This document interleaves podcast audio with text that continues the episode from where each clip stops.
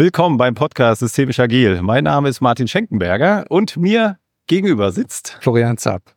Hi Florian. Hi, An der. Stelle frage ich ja immer, Florian, was machen wir heute? Wir starten ein bisschen anders und ich frage, Florian, wo sind wir heute? Martin, man hört es vielleicht im Hintergrund. Wir sind auf der Solutions in Hamburg, einer Konferenz, die sich um digitale Transformation dreht. Und wir zeichnen heute einen Live-Podcast auf. Und dazu haben wir heute zu Gast. Judith Muster. Hallo, ich finde das sehr aufregend. Ja, wir auch. Unser erster richtiger Live-Live-Podcast. Du bist unseren Hörerinnen und Hörern schon bekannt, vermutlich, vielleicht aber nicht jedem. Stell dich doch gerne nochmal kurz vor. Wer bist du und was machst du, Judith? Ja, ich bin in erster Identität Soziologin. Ich bin am Lehrstuhl für Organisation und Verwaltungssoziologie in Potsdam und ich bin Partnerin bei der Organisationsberatung Metaplan, die ähm, es seit 50 Jahren gibt und die schon seit 50 Jahren auf organisationssoziologischem Fundament ihren Beratungsansatz baut. Und deswegen finde ich auch als Beratung besonders spannend ist. Und da tue ich alle die Dinge, die man macht, wenn man sich mit Organisation befasst, Reorganisationen, Strategien entwickeln oder mich fragen, warum so viele Digitalisierungsinitiativen scheitern und wie es anders gehen kann. Schön, dass du wieder da bist. Wir hatten schon eine ganz spannende Folge über dein Buch Die Humanisierung der Organisation gemacht. Wie Organisationen haben wir dort besprochen, ihre ähm, ja, Organisationsprobleme auf die Menschen abladen. Mhm.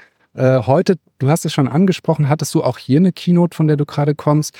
Der blinde Fleck der Digitalisierung, den ihr da betrachtet, nämlich in, in Form der Organisation. Da habt ihr auch ein White Paper dazu geschrieben und ihr beleuchtet dort verschiedene Facetten der Organisation. Wir haben uns heute besprochen, dass wir über den Zusammenhang von Organisationskultur und digitale Transformationsprozesse sprechen wollen.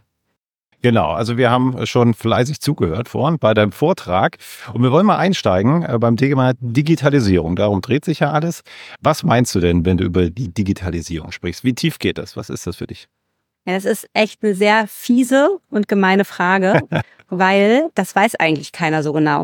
Und das Interessante ist, ich, ich leite gerade an der Uni Potsdam am Lehrstuhl eine DFG-Projekt von der Deutschen Forschungsgesellschaft gefördertes Projekt, das in einem Forschungscluster stattfindet, das Digitalisierung der Arbeitswelten heißt. Und ähm, am Anfang war ich ganz schüchtern, weil ich habe versucht herauszufinden, was ist denn organisationssoziologisch Digitalisierung?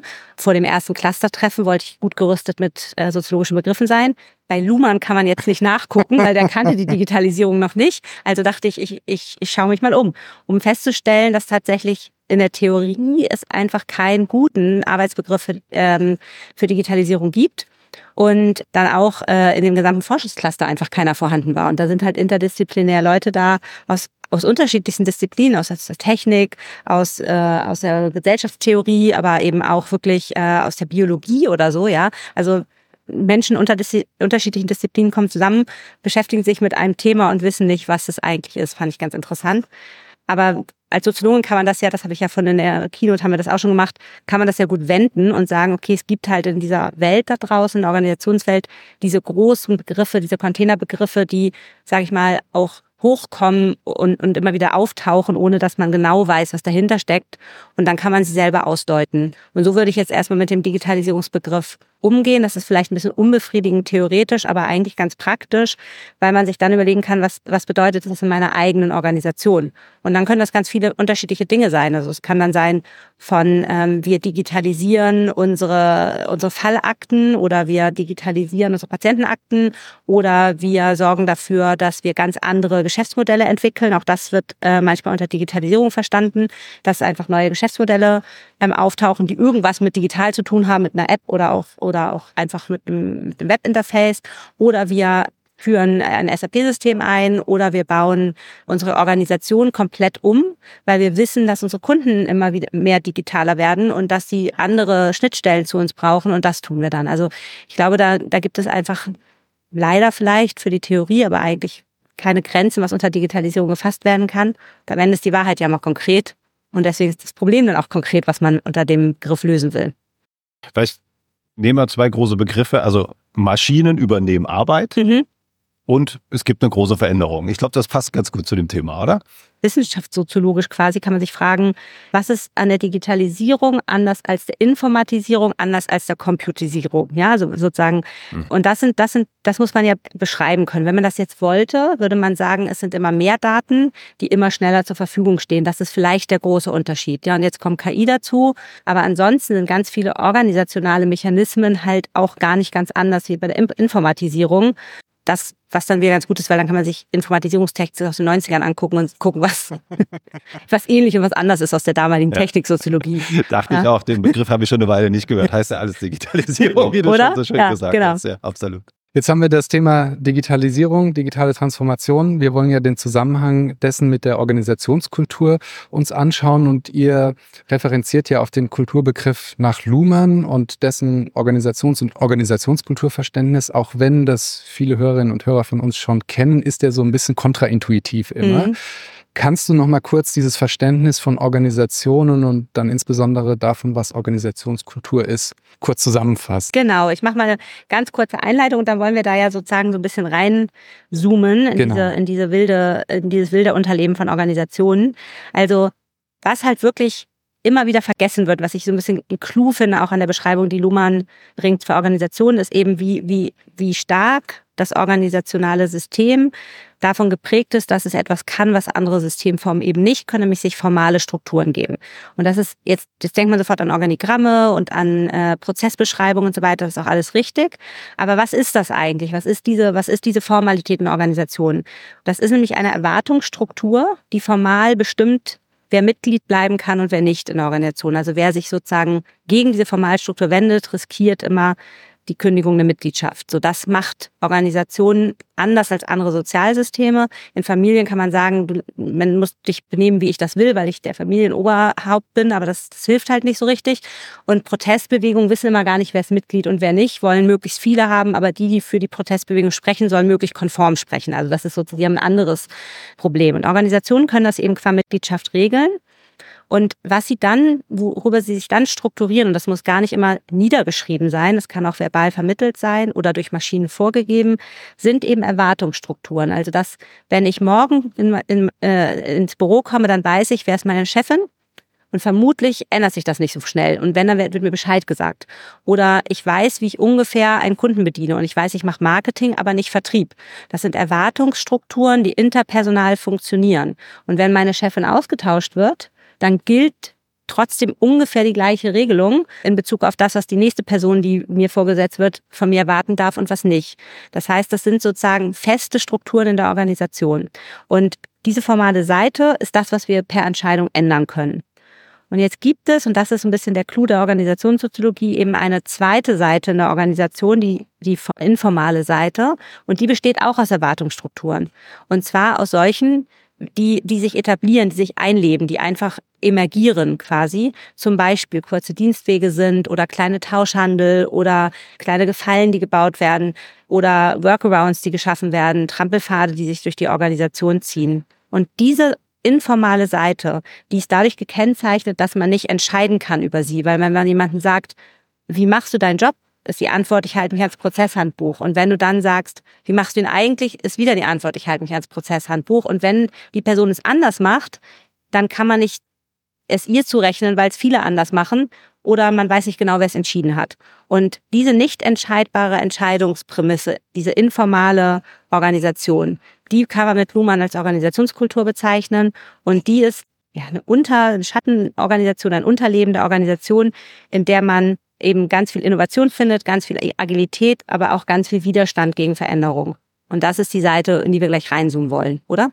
Absolut, genau das wollen wir machen. Ja, vielen Dank für die, für die Darstellung. Und dann, um es ganz komplett zu machen, hast du ja oder ist in diesem äh, Organisationsbild ja dann immer noch eine dritte Seite, die Schauseite. Genau, dieses, wie man sich nach außen darstellt oder wie Teile der Organisation sich gegenüber anderen Teilen darstellen. Das ist sozusagen Oft wird das verwechselt mit Kultur, deswegen ja. gut, dass du es nochmal ansprichst. Also oft, wenn wir in Organisationen kommen und die sagen, wir haben ein Kulturproblem, dann wollen die von uns, dass wir die Schauseite bearbeiten, dass wir Werte definieren mit ihnen, Leitbilder entwickeln. Aber das Problem, das sie haben, liegt auf der informalen Seite und da kommt man schon qua Entscheidung nicht ran, wie ich gerade ausgeführt habe. So kommt man erst recht nicht ran, wenn man bunte Bilder produziert und, und schöne Sätze auf Leitbildebene. Ne? Das heißt sozusagen, die formale Struktur prägt die informale Seite. Das ist ein ganz enges Wechselverhältnis. Aber gleichzeitig kann man eben die informale Seite, die organisationskulturelle Seite nicht per se verändern. Man muss das immer über den Umweg der Formalstruktur tun und kann dann nur antizipieren oder hoffen, dass das bei rauskommt, was man will. Was nicht funktioniert, ist, dass man Durchschlag von dieser Werteseite, der Schauseite der Organisation auf die Kultur hat. Genau, das ist der Punkt. Im Bus äh, hierher zur Konferenz haben wir uns nochmal unterhalten darüber. Also die informelle Seite ist einfach stark kulturprägend, weil ich habe Florian gefragt, aber es gibt ja auch die formelle Seite. Warum gehört die denn nicht mit zur Kultur? Er sagt, naja, da wäre irgendwie alles Kultur und das ist ja vorgegeben. Genau, das fand genau. ich nochmal für mich, ja. wo ich jetzt nicht ganz so tief drin bin, nochmal so ein Augenöffner. Ja. Wie hängt es denn nun zusammen? Jetzt haben wir beide äh, Seiten digitale Transformation, Organisationskultur geklärt. Was passiert jetzt in digitalen Transformationsprozessen mit der Organisationskultur? Also sie gerät halt unter Druck, wie eigentlich bei jeder Änderung der Formalstruktur auch, weil Digitalisierungsprozesse sind ja erstmal nichts anderes als Änderung der Formalstruktur. Also man muss eine, ein, ein Handeln plötzlich, muss man Technik einbeziehen oder man hat ein neues Geschäftsmodell. Aber sagen wir jetzt, bleiben wir bei Digitalisierung von Prozessen in Organisationen, ja. Dann würde man ja erstmal sehr stark eingreifen in, in die formale Struktur der Organisation. Und was dann eben häufig übersehen wird, ist, dass eben starke Wechselwirkung existieren zwischen der formalen und der informalen Seite. Und diese informale Seite der Organisation, die ist halt geprägt davon, dass man sie nicht organisieren kann. Also sie bewegt sich eigentlich an den Grenzen des Organisierbaren. Sie, sie lebt sich ein weil wir zum Beispiel bestimmte Regeln haben. Ja, also zum Beispiel in einem Stahlwerk, in dem ich mal war, gab es die Regel, ab 50 Zentimeter äh, Höhe muss man die gesamte persönliche Schutzausrüstung anziehen. Ja, also mit Helm und man steigt auf irgendwie so einen kleinen Bock, weil man was aus dem Regal holen will, muss sich aber komplett mit Schutzausrüstung, Knieschonern versehen. Ja, wobei viel mehr Unfälle passieren, wenn man da mit Helm auf den am Regal rumhantiert, als wenn man sichert. Aber es gibt diese Regel der Organisation, die sich absichert gegen Arbeitsunfälle und jetzt muss man das so tun. Macht natürlich keiner. Alle machen es nicht, man sieht, die anderen machen es auch nicht, aber man weiß eigentlich, dass man dafür quasi Schwierigkeiten bekommen kann, wenn man das nicht tut. Das ist jetzt mal ein kleines Beispiel, ja. Und ähm, wie lebt sich so eine Informalität ein? Die kann sich ja nicht dadurch einleben, dass ich dir eine E-Mail schreibe und sage, eigentlich gibt's die Regel, ab jetzt bitte anders, sondern das sieht man bei den anderen. Das macht man nach. Das heißt, ähm, Informalität ist und Organisationskultur ist massiv davon abhängig, dass sie persönlich vermittelt wird. Und Digitalisierung ähm, greift jetzt in diese Prozesse ein und verändert sozusagen dieses persönliche Miteinander arbeiten, weil, weil sich die Formalstruktur verändert. Und jetzt gibt es eben eine, einen schönen Begriff von Luhmann, nämlich den Begriff, habe ich heute Morgen schon gesagt, der brauchbaren Illegalität. Der beschreibt für Regelabweichung jetzt in diesem Fall dass diese Regelabweichungen, wie zum Beispiel das Nichtanlegen der persönlichen Schutzausrüstung, funktional für die Organisation sind. Das heißt, Organisationen haben eine gewisse Dynamik daraus, dass sie sich auf der einen Seite Regeln geben, die auf der anderen Seite dann aber informal ausgehebelt werden und deswegen funktioniert die Organisation. Ja, also es gibt natürlich unterschiedliche ähm, Ausprägungen davon. Es gibt auch Organisationen, die sich quasi in eine rechtliche Illegalität bewegen und dann funktioniert es nicht mehr. Aber dieses Nicht-Anziehen der persönlichen Schutzausrüstung als Beispiel ist ja funktional, weil die Schicht bleibt nicht immer, nichts bleibt liegen, weil man sich irgendwie immer in die Garderobe begibt und alle Sachen holt und so weiter, sondern es geht ja eigentlich flüssiger. Und diese äh, sozusagen informale Seite ähm, wird jetzt von der formal, also dieses, dieses persönliche Miteinander einleben, dieses persönliche Lernen von kleinen Workarounds, das kann man halt nicht digitalisieren. Das kann man nämlich schon nicht organisieren. Und das ist das Interessante, dass wir auf der, ähm, dass man sozusagen mit, schon mit der mit der Informalität sich am Grenzen des Organisierbaren befindet. Und dann kommt noch die Digitalisierung obendrauf, wo wir dann sozusagen nicht nur organisieren, sondern auch noch digitalisieren. Und das macht es sozusagen doppelt schwierig. Das heißt, die Digitalisierung ist wirklich ein massiver Eingriff äh, für die Organisationskultur, in der sich sozusagen Verhaltensweisen befinden, die man eher nicht schafft zu organisieren, aber die wir brauchen für gutes Organisieren, für gute Organisation. Und wenn ich deinen Vortrag und das White Paper richtig verstanden habe, gibt es da ja so zwei zentrale Argumente. Also das eine ist, wie digitalisiere ich das, was es irgendwie nicht mhm. so formal gibt? Und das hast du ja, glaube ich, gerade angesprochen. Und das andere zentrale Argument, was ihr habt, ist, dass dadurch dass zum Beispiel in, in, in Digitalisierung, da bin ich jetzt zu wenig Experte, aber irgendwelche Logdaten mit erfasst werden und so weiter, Menschen auch nicht mehr so leicht abweichen können, mhm. beziehungsweise wenn sie abweichen, kann genau. man es nachvollziehen. Ja. Das heißt, man nimmt ihnen Chancen im Sinne der Organisation gegen die Regeln der Organisation zu verstoßen, weil man es plötzlich sehr viel leichter beweisbar macht. Genau, man hat sozusagen eine erhöhte Transparenz Ne, weil man auch viel mehr Schriftlichkeit hat und man über diese Schriftlichkeit sozusagen ja viel mehr Spuren in der Organisation hinterlässt. Das heißt, man verunmöglicht durch die Transparenz die, ähm, die sozusagen Abweichungen der Regeln, die funktionalen Regelabweichungen oder die funktionalen Workarounds und man, ähm, man, man sorgt durch die Digitalisierung allgemein dafür, dass man eben bestimmte Teile der Organisation gar nicht organisieren kann. Und das kann man auch ein bisschen systematischer nochmal sagen. Man kann sagen, worüber wir gerade besprochen haben, über die Regelabweichung, das ist eine, eine Sache, ähm, also ein Mechanismus der, der Informalität, nämlich brauchbare Illegalität, so nennt man das ja auch. Also, also das wirklich Widersprechen der Formalstruktur, es anders machen als vorgesehen, das ist eine, ein Mechanismus. Darüber haben wir jetzt schon gesprochen, das ist klar, dass man das nicht digitalisieren kann. Aber es gibt sozusagen in der, auf der informellen Seite noch mehr kleine Dinge, die, es, die wichtig sind für Organisationen, die es schwer machen. Eine Sache ist zum Beispiel Tausch. Ja?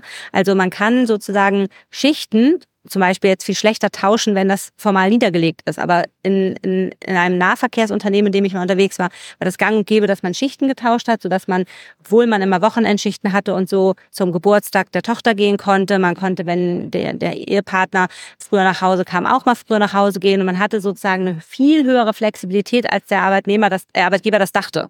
Ja, der hatte sozusagen seine tariflichen äh, Rahmenbedingungen und, und die Mitarbeitenden haben das ein bisschen für sich bequemer gemacht. Zu, zu, niemand hatte davon einen Schaden, aber es war sozusagen ein, ein Incentive für ähm, sich einleben in der Organisation. Und so hat man getauscht. Und, und das wird erschwert durch Digitalisierung. Wenn die Schicht, wenn das nachweisbar ist, wer hat welche Schichten getauscht, dann sieht man plötzlich, ja, das wollten wir doch gar nicht, wir haben doch andere Regeln. Wir verstoßen hier gegen, gegen Betriebsvereinbarungen, gegen Tarifverträge, gegen Arbeitszeitregelungen. Das kann doch alles nicht, kann doch letztlich sein. Und das Gleiche ist Kollegialität. Ja, also man hilft sich gegenseitig aus. Zum Beispiel, indem man diese Tauschgeschichten macht. Und damit entsteht ein kollegiales Band, das dich durch die Informalität selbst verstärkt um, ähm, und durch das Tauschverhalten und da greift man mit ein. Und das sind sozusagen so tiefe Eingriffe nur durch die Einführung eines digitalen Schichtsystems, die man, die man überhaupt nicht antizipieren kann vorher. Man kann das antizipieren, aber nicht antizipiert im Grunde. Ne? Und, da, ähm, und das finde ich sind ganz gute Beispiele dafür, wie tief die Eingriffe sind. Und das ist dann sozusagen ein Grund dafür, warum dann Menschen plötzlich nicht mitmachen oder Widerstand genau. zeigen gegen die vermeintlich harmlose oder sogar förderliche ja. Digitalisierung bestimmter Prozesse, genau. weil man ihnen die Möglichkeit nimmt von informellen Tausch und Kollegialität. Genau. Und das fängt ganz früh an. Also man kann sich dann vorstellen, dass in so, einem, in so einer Organisation bei der Einführung der der digitalen Schicht-App ähm, schon in, mit der Mitbestimmung es, es, es Stress gibt und der die Arbeitgeberseite sich denkt, was haben die denn jetzt? Das ist doch viel praktischer für alle. Aber die, die Betriebsräte halt lange Jahre das genauso gemacht haben, die wissen genau, was da passiert, aber man kann es nicht ans Licht holen. Ja, man kann nicht sagen, die Leute brechen ständig unsere Regeln und deswegen wollen wir jetzt diese App nicht. Ja? Das heißt, es, es entstehen Widerstände an Stellen der Organisation, mit denen man überhaupt nicht gerechnet hätte. Und dann wird argumentiert mit Technikfeindlichkeit, die, die Menschen haben alle vielleicht kein Handy ähm, oder die, die, die Schriftgröße ist nicht groß genug oder so. Man, man hat da plötzlich technische Probleme, die nach vorne geschoben werden, aber darum geht es überhaupt nicht. Und das finde ich so interessant. Also so ein digitales Schichtsystem kann kann, weil es Tausch verhindert, Kollegialität erschweren, die auch an ganz anderen Stellen der Organisation notwendig ist, nämlich Anlernsysteme, informale, ja, wo man sich gegenseitig hilft und so weiter. Das heißt, man greift wirklich viel tiefer ein, als man denkt und wundert sich dann über die Widerstände. Wir haben auf der Zugfahrt uns vorgestellt, wenn man jetzt mit Entscheiderinnen und Entscheidern in Organisationen spricht, dann und dieses Argument denen sagt, ja, die versetzen wir jetzt mal rein, dann werden die doch aber vielleicht sagen, ja, aber ich, ich will doch Transparenz. Also ich will doch genau diese ganzen Sachen ja. sehen. Ist das nicht was Gutes? Ja, guter Punkt. Gerade in, in, den agilen Werten ist ja immer Transparenz. Alles ja, muss Transparenz sein. Genau. Ja, ich meine, Transparenz ist also wie alles aus soziologischer Perspektive per, nicht per se gut oder schlecht, genau. sondern erstmal vielleicht möglich. Ähm, und ähm, klar, also ich würde jetzt ja sogar sagen, dass die Digitalisierung dieses Schichtsystems, ich bleibe jetzt einfach mal dem Beispiel, vielleicht ist ganz Gutes daran auszuerzählen, vermutlich sogar für viele Leute, die vorher nicht in diesen informalen Tausch beteiligt waren, weil es war bestimmt kein demokratisches System, vielleicht für die hilfreich war. Vielleicht könnte man eine Funktion ein, einbringen, wo man sagt, hier kann man offiziell tauschen. Und dann können plötzlich Leute mittauschen, die noch nicht so eine lange Organisationszugehörigkeit hatten. Es könnte ja? fairer werden. Es könnte fairer werden. Genau. Das heißt, es gibt immer, es gibt sicherlich gute Gründe, sowas wirklich auch zu wollen und die Transparenz auch herstellen zu wollen. Aber das muss man ja erstmal schaffen. Und diese Widerstandskräfte der Organisation sind relativ hartnäckig. Und die Frage ist ja nicht, ist es sinnvoll oder ist es nicht sinnvoll, sondern die Frage ist, ist, ist das, was ich erreichen will, überhaupt in der Organisation umsetzbar? Und, und, und danach schauen wir. Ne? Also das ähm, Transparenz ist nicht per se gut oder schlecht. Das habt ihr heute Morgen in eurer Keynote auch angesprochen. Was ich total spannend fand, ist dann, dass man plötzlich eben als Organisation sich überlegen muss, mit dem, was ich jetzt alles sehen kann, wie gehe ich ethisch damit um? Ich selber bin ja von meiner ursprungsberuflichen Sozialisation Polizeibeamter und da kennen wir das immer schon. Da gab es zum Beispiel eine Zeit lang Kennzeichen-Lesegeräte auf Autobahnen und da hat man immer gesagt, äh, da kann man so viel Verbrechen mit aufklären. Man durfte es aber nicht aus Datenschutzgründen. Und ich habe dann so, als ich das heute Morgen erzählt habe, gedacht, bei diesem Tauschsystem könnte das ja genauso sein, dass man dann als Organisation sagt, ich könnte jetzt die bestrafen, die ganz oft tauschen, aber vielleicht gucke ich es mir halt nicht an. Richtig, das ist, das ist ein sehr guter Gedanke.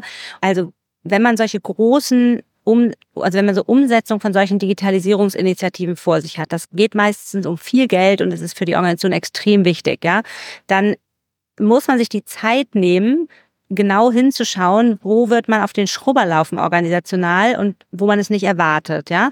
Ähm, und dann ist das aber eben etwas, was sich oft schon lange, und ich arbeite ja für den großen Organisationen auch, die lange schon existieren, eingelebt hat. Und zwar nicht nur in einem kleinen Abteilung, sondern eben über große Bereiche. Und, und jetzt ist die Frage, wie kriege ich das ans Licht der Organisation, damit ich es bearbeitbar machen kann? Und das ist wirklich schwierig. Ähm, das ist immer lustig, weil wenn ich in der, in, in, der, in der Uni über Informalität rede mit den Studierenden, sagen die mir, wie, kommt, wie findet man das überhaupt raus? Die Leute erzählen das doch nicht. Und das ist wirklich nicht das große Problem, weil die Leute meistens relativ stolz darauf sind, dass sie trotz der vielen Regeln gute Arbeit machen und einem das einfach erzählen. Manchmal wissen die noch nicht mal, dass das nicht, dass das, dass das formal illegal ist, ja. Sagt, ja, dann, wenn ich dann da früher los muss, dann rufe ich den an und dann tauschen wir die Schicht. Und das ist gar nicht so dramatisch, das rauszufinden. Viel schwieriger ist es, dass es Vorgesetzte gibt, Vorstände und so weiter, die diese Praxis nicht wissen wollen, weil sie es vielleicht sogar ahnen, aber weil sie es ja nicht legalisiert diskutieren können. Und das heißt, man muss gegen die Kommunikationslatenz, ist der soziologische Fachbegriff, der Organisation vorsichtig anarbeiten damit das Immunsystem der Organisation nicht so reagiert, dass man gleich wieder rausfliegt. Also ist ja egal, ob Berater rausfliegen, aber damit das Thema nicht tot ist. Und dann sozusagen langsam das an die Organisationsöffentlichkeit bringen, in kleinen geschützten Rahmen. Das geht halt, sage ich mal, durch so eine soziologische Analyse ganz gut, weil die halt immer versucht mitzubeschreiben, warum ist das funktional. Und dann ist die Frage, die hast du in deinem Vortrag heute auch so schön formuliert, die wichtige Frage ist dann ja, wie löse ich das Problem? Zum Beispiel der Flexibilität anders für die Schichtarbeiter, so damit die nicht wirklich was verlieren dabei und kriegt dann auch eine formale Lösung geschaffen. Gegenargument könnte ja auch sein, das wird es nochmal verzögern, weil ich muss erstmal Daten erheben, ich muss das ausdiskutieren, aber am Ende ist das Ergebnis wahrscheinlich einfach besser und wo das ist überhaupt da. Also ich kenne so viele Digitalisierungsinitiativen, die unfassbar lange überhaupt gar nichts bringen. Also genau, aber das ist ja immer so bei Organisieren. Das, das ist auch nichts Besonderes für, für Digitalisierung. Das, das bei jeder Reorganisation und Digitalisierung ist ja ein bisschen eine Form von Reorganisation oft ähm, oder Strategieumsetzung so. Ihr schlagt dann vor, dass man bei solchen Prozessen den, ihr nennt es, informalen Totenwinkel mit berücksichtigt. Und da habe ich immer so einen kleinen, so, eine, so ein Hänge-Ich beim Denken, weil ist das nicht in dem Moment, wo ich es dann erkannt habe und herausgeholt habe, nicht mehr umkehrbar und eben nicht mehr informell. Also ich habe immer so mhm. das Bild, ne, man hat so eine Dunkelheit mhm. und sagt, jetzt möchte ich ein schönes Foto der Dunkelheit, genau. ich mache mal einen hellen Scheinwerfer. ja, und man hat halt Licht oder ja. Dunkelheit, aber dann ist es halt weg. Also man hat man dann nicht dieses Problem, dass man dann manchmal Dinge gesehen hat, wo man nicht mehr sagen kann, oh, schnell wieder unter den Teppich damit. Genau, das ist eben die Frage der Diskursstrategie. Ne? Also da habe ich in Organisationen quasi, man muss Erhebung machen und das verstehen. Also das geht über, über eine Verkettung von Gesprächen. Das braucht dafür nicht hunderte, das ist meistens so zwei, drei Hände voll. Und jetzt hat man Ergebnisse produziert. Da kann man schon während der Verkettung der Gespräche schon dafür sorgen, dass die Leute ein bisschen das Gefühl bekommen dafür, dass wir jetzt drüber sprechen. Ne? Also muss, das ist ja schon eine Intervention an sich. Und dann fängt man an, sozusagen diese Ergebnisse, die sehr spitz sind und soziologische Analysen zeichnen sich dadurch aus, dass die Leute in der Organisation darauf gucken, die sind nicht überrascht, aber teilweise dann ein bisschen schockiert davon, weil das Bauchgefühl, was sie haben, sehr präzise sichtbar wird. Und dann geht es darum, sehr genau sich zu überlegen, wen man in die, also wenn man einbezieht, das jetzt zu sehen. Und das kann, das, das ist der heikelste Teil, wo man sagt, ich, ich, wir, wir machen jetzt einen Schritt nach dem nächsten, um das sozusagen ein bisschen ans Tageslicht zu holen, was da passiert. Ähm, und dann ist trotzdem die Frage, hat die gesamte Organisation das gesehen? Und deswegen ist das noch lange nicht formal. Deswegen ist das erstmal nur angeschaut. Und die Regelungen, die man dann daraus ableitet, die sind dann möglicherweise formal. Aber ich, es gibt auch Informalitäten, die man nicht formalisieren kann und wo sich dann ein Management entscheiden muss, ob es das gesehen hat oder ob es das nicht gesehen hat. Und diese Möglichkeit muss man offen lassen. Es ist halt immer die Frage, wie weit man auf diesem Strahl der brauchbaren Illegalität halt Richtung Illegalität geht. Also jetzt nicht im rechtlichen Sinne, da irgendwann gibt es halt wahrscheinlich einen Punkt, wo dann manchmal Entscheiderinnen und Entscheider eben sagen können, das kann ich jetzt nicht äh, wieder vergessen. Ja, genau. Und das, das, das hat auch in Öffentlichkeit zu tun. Also ich mach, wir ja. gehen nochmal zurück zu dem Beispiel der persönlichen Schutzausrüstung. Es ist vermutlich kein lebensgefährliches Problem, wenn man die nicht anzieht. Das Schlimmste, was passieren kann, ist, dass man beim Absteigen von 50 Zentimeter sich den Fuß umknickt und dabei hilft auch kein Knieschoner. Ja? Was das Problem ist, ist, wenn solche Regeln existieren und die Leute sehen, dass wir Regeln nicht respektieren. Ein Vorgesetzter geht vorbei, man hat die persönliche Schutzausrüstung nicht an und dann gilt das auch für, ähm, für, für, für, Sorg äh, für Sauberkeit am Arbeitsplatz plötzlich. Da ist es aber wichtig, weil es qualitätsgefährdend ist. Ja, vielleicht ist es auch gefährlich mit den 50 Zentimetern. Ich bin kein Gesundheitsschützer, ich kann das nicht äh, beurteilen. Aber ähm, ihr wisst, was ich meine. Ne? Also dass Regeln erodieren, weil sichtbar ähm, quasi gegen sie verstoßen wird. Auch dass auch andere Regeln deswegen erodieren. Das heißt, das Broken ist, Window. Sozusagen. Ja, genau, genau. Broken Window Theory. Also das ist was, wo ich sagen würde, das ist super wichtig, das im Blick zu behalten. Und das ist immer wichtig. Aber kluges Management von Informalität bedeutet eben nicht, dass man jegliche Informalität abschafft, sondern dass man gut im Blick behält, was ihre Folgeprobleme sind. Denn sie ist ja immer eine Lösung für andere Probleme. Und das ist wirklich schwierig. Also das ist hohe Kunst des, des, des Managements. Gerade bei rechtlichen Belangen, ne? gerade bei dem Fall kann ich als Vorgesetzter nicht sagen, ist okay. Genau, aber ich kann die Arbeitsprozesse so anpassen, dass die Zeit dafür bleibt, es im Zweifel zu tun. Also die Frage ist ja nicht, also wenn ich es nicht ändern kann, ist es dann, dann muss, wenn ich die Regel der Schutzausrüstung nicht ändern kann, jetzt langsam überstrapazieren wir das Beispiel, aber ähm, dann, äh, dann muss ich dafür sorgen, dass Zeit und Raum ist, es da, dann auch zu tun. Sonst sind wir bei dem Buch, belaste ich die ungelösten Organisationsprobleme der Person an. Wir haben es schon angeteasert, ich bin jetzt äh, ein Teil einer Organisation und habe einen großen Digitalisierungsprozess vor mir. Ich habe dir jetzt zugehört. Natürlich hast du ja auch nie gesagt, aber kann ja der Vorschlag nicht sein, dann lasst es mit der Digitalisierung, da gibt es echt Nebenwirkungen. Genau. Macht, macht Papierakten. genau. Ja, sicher ja. ist sicher, da ist es Informalität äh, leichter abzubilden. Was können Organisationen jetzt tun? Ja, sie können sich ernsthaft damit befassen, was sie da digitalisieren. Also man guckt auf die alte Formalstruktur und digitalisiert die alte Formalstruktur. Das heißt, es gibt, kann ein Clash geben zwischen der dann neuen Formalstruktur und der Informalität. Das muss man sich angucken. Das ist sozusagen ein Hotspot, wo man hinschauen muss. Clash die alte Formalstruktur bisher schon mit der eigentlichen Informalität. Scheinwerfer 1. Scheinwerfer 2 ist, clash die alte Formalstruktur mit der neuen Formalstruktur der Digitalisierung. Das machen die meisten noch. Und dann muss man sich angucken, clash die neue Formalstruktur mit der alten Informalität. Und was macht sie mit der alten Informalität? Also das sind keine furchtbar anstrengenden Ewigkeit, also Analysen, aber das braucht Zeit und Aufmerksamkeit und Ressourcen, einmal dahin zu schauen und sich das in Ruhe anzuschauen und ehrlich mit sich zu sein. Man muss sich so ein bisschen ehrlich machen, was man da digitalisiert. Das ist, ist es eigentlich auch schon. Und aber auch die Fragen, die damit zu tun haben, weil natürlich, wenn ich jetzt nur den formalen Prozessverantwortlichen frage, der kennt dann die formal, den formalen Prozess, aber halt den, nicht den informellen. Ich genau. müsste dann vielleicht die Fragen, die den Prozess ausfüllen oder bedienen. Genau, man muss, man muss die, den, den, den, den Ausschnitt, den man betrachtet, viel größer ziehen, als der oft gezogen wird. Und man muss andere Suchfragen verwenden in meiner Welt, aber das ist ja auch meine persönliche Präferenz, soziologischer darauf schauen und eben nicht ähm, einfach nur technologisch darauf schauen.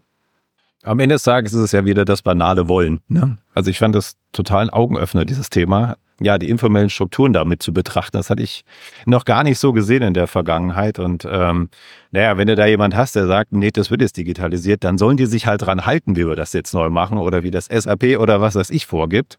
Ja, dann hast halt Knatsch im Unternehmen. Ne? Also es braucht dann schon so, genau was du sagst. Ich will da hinsehen, ich will da hinhören, ich will das gut machen. Und dann dauert es halt ein bisschen. Dann müssen wir halt reden. Dann gibt es halt, wie, wie auch immer, leicht demokratischen Prozess zumindest, äh, in dem wir alle mal fragen, wie können wir es besser machen. Dann verankert sich es auch äh, ja, ich habe die Chance, es reinzuprügeln, wie es halt leider oft passiert. Und dann hast du Widerstände und dann gibt's am Ende, das wollte ich vorhin nochmal sagen, äh, dann gibt's vielleicht auch so gefährliche Tricksereien. Ne? Also je mehr du quasi das Automat äh, digitalisierst, ähm, die Abwehrmechanismen können ja auch immer stärker werden. Ne? Gerade bei so Tauschplänen und und und. Man kann auch Systeme überlisten und wenn man Systeme man überlistet, Systeme könnte überlisten. es natürlich fast gefährlich werden. Das habe ne? ich alles schon gesehen, genau. Ja. Man kann das, man, genau. Und dann, dann lernt auch das System nicht mehr, es lernt die Organisation nicht mehr, man drängt die Informalität noch mehr in, ins, ins Schatten der Organisation und, und äh, entkoppelt die Formalstruktur noch mehr davon. Also was ich auch nochmal interessant finde, ist dieses Wechselverhältnis von Schauseite und Digitalisierung, weil ähm, also wenn man sich jetzt überlegt, man macht was ich, man macht Zahlen transparent, ja, also Vertriebszahlen, so und man fängt jetzt an sozusagen, dass Vertriebszahlen viel transparenter werden und eine höhere Sichtbarkeit entsteht, dann entsteht auch ein höherer Druck, Schauseiten zu, zu bauen. Dann wird das System als als Fassade benutzt.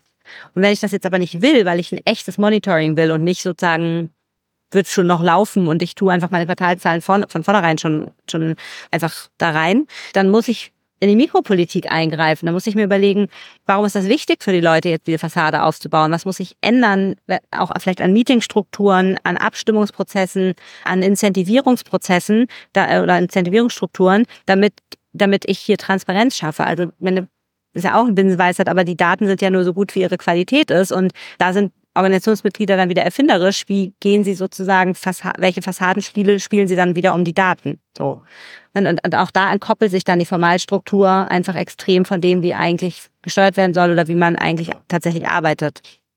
Und ihr habt es heute Morgen angesprochen, wenn wir nochmal auf diesen Zusammenhang ähm, schauen. Man kann ja auch den, den Zynismus, den man aufbaut mit einer völlig absurden Fassade, mhm. nach innen sozusagen die, die Moral äh, erodieren, weil da die sind die Menschen ja total empfänglich oder, oder haben da ganz äh, gute Sensoren, wenn die, wenn die, die, wenn da steht, wir sind komplett digital und alles transparent und die wissen genau das Gegenteil passiert. Also auch da kann man ja dann, das haben die die Entscheiderinnen und Entscheider nicht immer auf dem, auf dem Zettel, dass man mit dieser Schauseite nach außen auch innen was bewirkt, ja. Ja, und die können das auch nicht auf dem Zettel haben, weil die sind ja auch nur eine lokale Rationalität, ein Ausschnitt, den sie aus der Organisation und beobachten auch nur einen Ausschnitt aus der Organisation. Das heißt, aus der Perspektive ist das vielleicht gar kein Problem, aber aus einer Perspektive von Leuten, die wissen, wie in Transparenz eigentlich irgendwo die Prozesse laufen, ist das dann halt schon einfach ein Problem oder die haben das Gefühl, dass die, die Schauseite der Organisation mit dem, was sie täglich tägliche Leben einfach nichts mehr zu tun hat.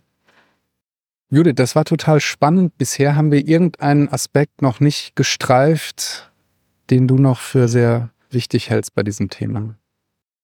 Ihr seid ja so gut vorbereitet, ihr kennt das White Paper besser als ich. Dann haben wir irgendwas nicht gestreift.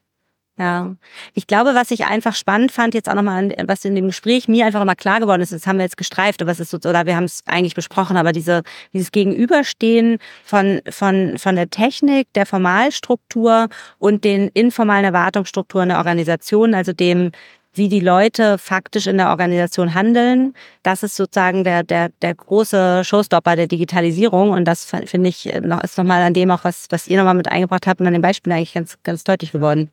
Genau, mir fällt da noch was ein. Also in dem White Paper steht auch, Digitalisierung braucht vorhersagbare Ergebnisse. Wenn ich in das Informelle zu weit reingehe, ist es nicht mehr vorhersagbar. Also das passt ja auch ganz gut dazu, oder? Ja, beziehungsweise das, was ich dann vorher sage, das ist einfach vielleicht nicht das, was ich hören wollte. Mhm. Also ja, ja, genau. ich habe ich hab vielleicht das Problem, dass ich das eigentlich, ja, genau, das ist einfach, dass ich das gar nicht erfragt hatte. So, ne? Genau. Ja, ich finde das äh, super spannend. Also ich wusste natürlich immer in der Zusammenarbeit und auch beim Podcast, dass es informelle Strukturen gibt, aber äh, so deutlich nochmal betont, dass es die auch braucht im Unternehmen, das habe ich bis jetzt ja natürlich gespürt in Unternehmen. Ich war auch mal fest angestellt. Genau diese Kaffeegespräche, diese Kopiergespräche, wie du das auch nennst. Das ist äh, klar, das hält, das ist der Kit, was ein Unternehmen zusammenhält. Das nochmal auf so strukturelle Verarbeitung im Unternehmen noch mal umzumünzen, finde ich total spannend. Also da habe ich da gar nicht hingeschaut. Das äh, ist eine große Erkenntnis für mich. Vielen Dank. Sehr gerne. Ja, vielen Dank, Judith. Schön, dass du da warst. Danke, dass ihr mich eingeladen habt. Ich komme ja immer gern zu euch. Wir kommen drauf zurück. Dann bis zum nächsten Mal. Bald.